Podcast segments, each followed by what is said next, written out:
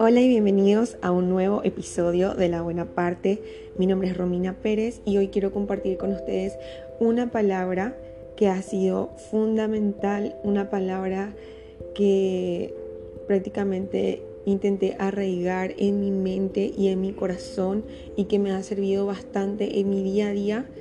Así que quiero compartir con ustedes esta palabra que muchas veces ha cambiado mi perspectiva en los momentos buenos, en los momentos malos. Así que nada, empecemos.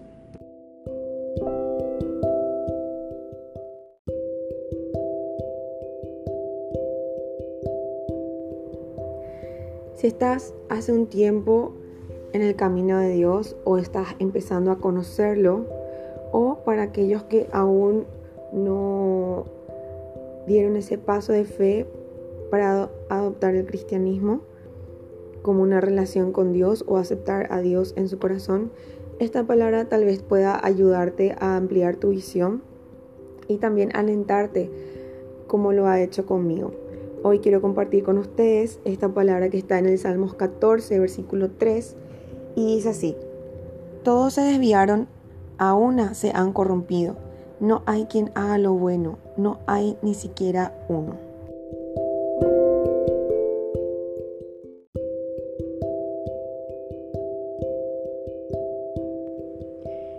Esta palabra ha tenido suma importancia en mi vida realmente es algo que me abrió los ojos y me puso en una posición en donde puedo llegar a aceptarme realmente como Dios me acepta, porque muchas veces nosotros mismos somos los que nos ponemos obstáculos espirituales y no nos dejamos a nosotros mismos avanzar.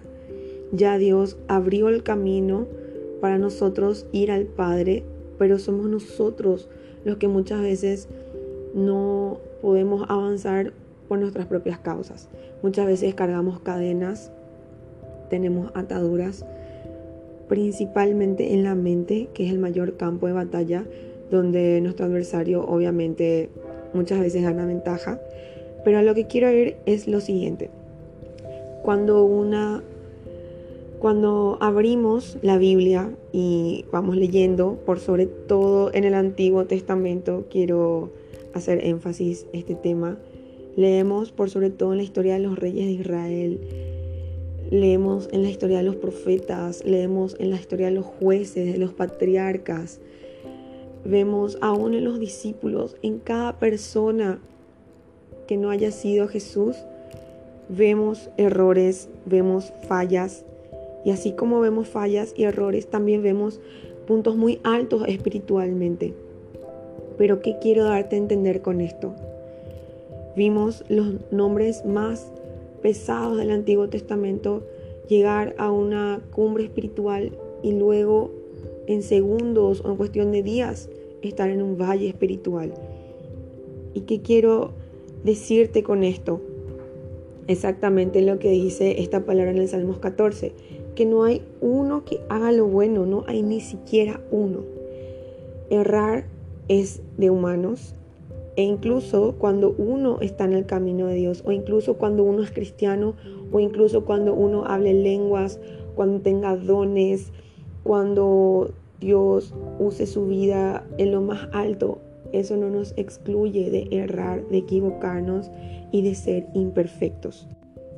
Muchas veces tendemos a pensar que cuando llegamos a Cristo, a conocerlo, por sobre todo cuando uno está en su primer amor, que es lo que me pasó a mí, uno se cree indestructible, uno se siente insuperable, uno sin hacer nada, con el simple, con el simple hecho de tener al Espíritu Santo lleno en uno, uno se siente indestructible, uno se siente como que está volando, como que ya no necesita nada porque obviamente teniendo al Dios de la creación dentro tuyo, viviendo dentro tuyo, ¿qué más querés? Pero aún así eso no nos quita nuestra humanidad, no, no quita el hecho de que estemos en la carne y viviendo en un mundo corrompido. Así que muchas veces cuando llega a ese punto donde la llama del primer amor ya va menguando por ciertas situaciones en la vida, luchas, pruebas, enfermedades, momentos difíciles, que el mismo Jesús dijo que, que eso era normal, que era parte de la vida, que Él no vino a traer paz sino espada. Así que esos problemas, aún siendo cristianos, van a estar ahí, van a seguir ahí. La única diferencia es que hoy en día ya tenemos una garantía, un respaldo, tenemos un apoyo en esos momentos. Entonces, para no desviarme del tema, quiero darte una palmadita en la espalda y alentarte a que a pesar de los errores que hayas cometido, puedas volver al camino lo más rápido posible y continuar. Recuerda con esto que te estuve leyendo y contando que errar es humano y mientras estemos con vida, mientras estemos en la carne, vamos a equivocarnos. Pero hay una parte clave donde Dios menciona una palabra de aliento, donde Él nos tiende su mano y nos dice en Isaías capítulo 1, versículo 18 lo siguiente. Venid luego, dice Jehová, y estemos a cuenta. Si vuestros pecados fueren como la grana, como la nieve serán emblanquecidos. Si fueren rojos como el carmesí, vendrán a ser como blanca lana. Si nos ponemos a leer el capítulo completo, el título dice primeramente una nación pecadora y en la continuación llamamiento al arrepentimiento verdadero en la versión Reina Valera 1960. Así que nuestro Dios es un Dios de amor, es cierto, también es fuego consumidor, pero por sobre todo y lo más importante y lo más necesario para nosotros como seres humanos, Él es un Padre, Él es un amigo. ¿Y qué padre no va a perdonar a su hijo en cada error? Si caemos en cárcel, qué padre no va a ir a visitarnos, no va a ir a pelear para sacarnos. Si caemos en enfermedad, ¿qué padre no va a ir al hospital a vernos? Por supuesto, un padre que es fuera de este mundo, ¿verdad? Porque muchas veces incluso nuestros padres nos han fallado, pero Dios es el modelo ideal de paternidad, de amistad, de compañerismo. Él es todo. Él es todo lo que ningún ser humano va a llegar jamás a ser. Así que, ¿por qué no tener plena confianza en Él? en alguien que dio lo más preciado por nosotros. Incluso sabiendo que le íbamos a fallar, incluso sabiendo cada vez que íbamos a meter la pata y a fracasar, Él no dudó en dar su sangre por mí y por ti.